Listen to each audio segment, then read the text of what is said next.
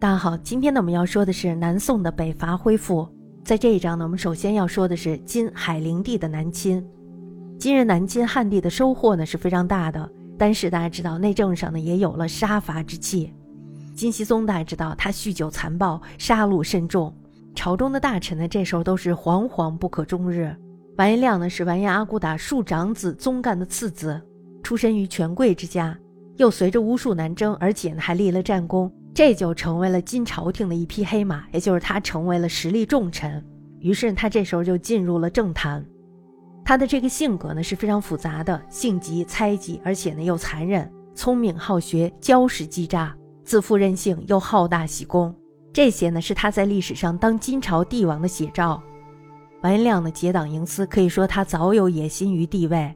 再加上熹宗随意杀人，彼此呢这时候相处的并不融洽。那么，在公元一千一百四十九年底的时候，完颜亮呢，这时候就把熹宗给杀了，于是他就篡位了。他呢，这时候就成为了海陵帝，也就是金废帝。海陵帝继位前后，杀掉了不少的宗室，尤其是他的政敌，还有就是可能会与他争皇位的人。这些人呢，都是他借着熹宗之手除去的。大家想，这个人的城府。那么，在他继位之后呢，重要的措施就是迁都燕京。迁都呢有很多方面的原因，比如说像在气候上，燕京呢是比较温暖的；另外呢，在行政上，关外呢是比较偏远的，不比这个燕京方便。那么在经济上呢，大家知道燕京是地广人众，这是繁息之地；在政治上，大家知道他有南进的企图。另外就是他很仰慕汉地的文化，渴望以汉人的方式治天下的礼仪制度。大家知道，这就是他想效法汉人的礼仪制度。那么更重要的就是他本人被他的自负还有野心所驱使，打算呢先迁都燕京，然后呢再进一步的南下迁都汴京，这样大家知道他就可以统一中国。那么在公元一千一百五十三年的时候，他这时候呢就迁都燕京，同时呢也有了一些作为。首先呢对燕京的工程建制都以汴京为准，重定了汉地的行政区，划为十四路，修订了以往不健全的考试制度。也有了乡试、府试、殿试等等，刑律上呢也加以改革，并且铸造了铜钱。这些呢，首先让我们看到了他的才能，而且呢，我们可以知道他是有所作为的。那么，另外一则呢，也让我们看到了他在学习，还有就是效法汉文化。这些呢，都不能掩饰他的荒淫残暴与杀戮心重的事实。至于他对汉地的野心，也可以由他统一中国的智取看出来。海陵帝，大家知道，他常与他的心腹谈起他的梦想。打算呢，在两三年间举兵灭宋，然后呢，平高丽夏国。他认为天下本一家，然后呢，就可以为正统。而且呢，还提到了他本人的三大志。第一大志呢，就是国家大事皆由自我出。那么第二大志呢，就是率师伐国，执其军长，问罪于前。那么第三大志呢，就是得天下绝色之妻也。大家看，这是男人的三大志，是吧？这样看来了，南进攻宋只是他志趣的初步。虽然呢，这个海陵帝的心腹近臣都迎合他的旨意，比如说像什么张仲科、李通等人，但是呢，朝廷中大部分的人都是反对的。有的呢是婉言劝告，比如说像张浩、耶律安里；有的呢就直接谏争，比如说像齐载，还有就是海陵帝的嫡母图丹氏。但是呢，这些反对的意见都不是这个好大喜功的海陵帝所能接受的。那么齐载还有图丹氏呢，都被这个海陵帝怒杀而死。那么，在公元一千一百五十九年的时候，海陵帝呢，这时候就开始抽调军队，集中了女真、契丹、西、渤海等部族以及中原汉人，骑兵、步兵、海军，总共呢有六十万人。这支联合军队呢，这时候就分立为三十二军，这可以说是全帝国的总动员。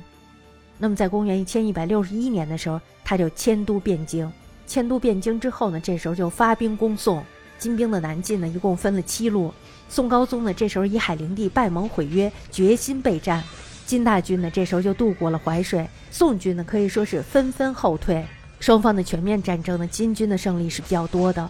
金军的主力呢，这时候就进入了长江北岸。宋军呢，在长江的北岸是局部的据点抵抗，也就说呢，他们不是全面抵抗。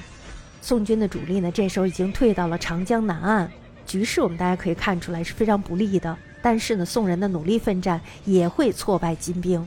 比如说，像河北人李宝与山东义勇军联合，大败金水师于陈家岛，也就山东郊县南方的海中；于允文大败金兵于采石矶，这在安徽当涂境内。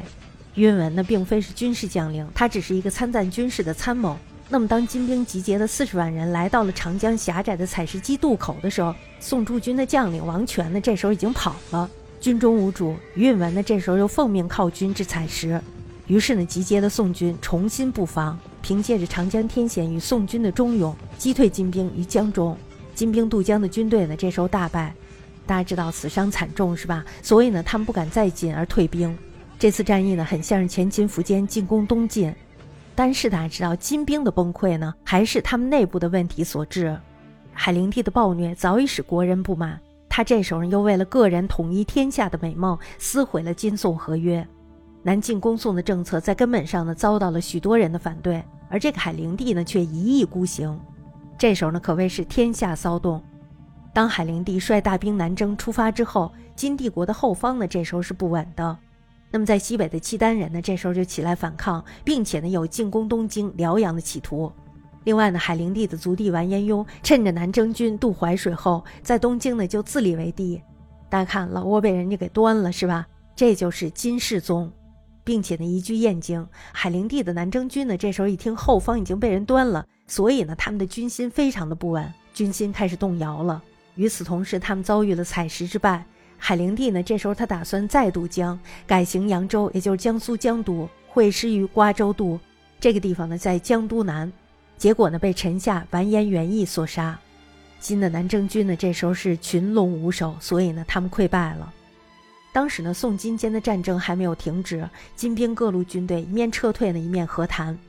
宋人呢，这时候就趁机收复了淮北数州失土，并且派洪迈、胡昉，还有就是魏齐等人与金交涉。他们打算争取一些权益，改善国际地位，但是大家知道，这个外交上的努力呢没有结果，议和呢也没有完成，宋金仍然在交战状态中。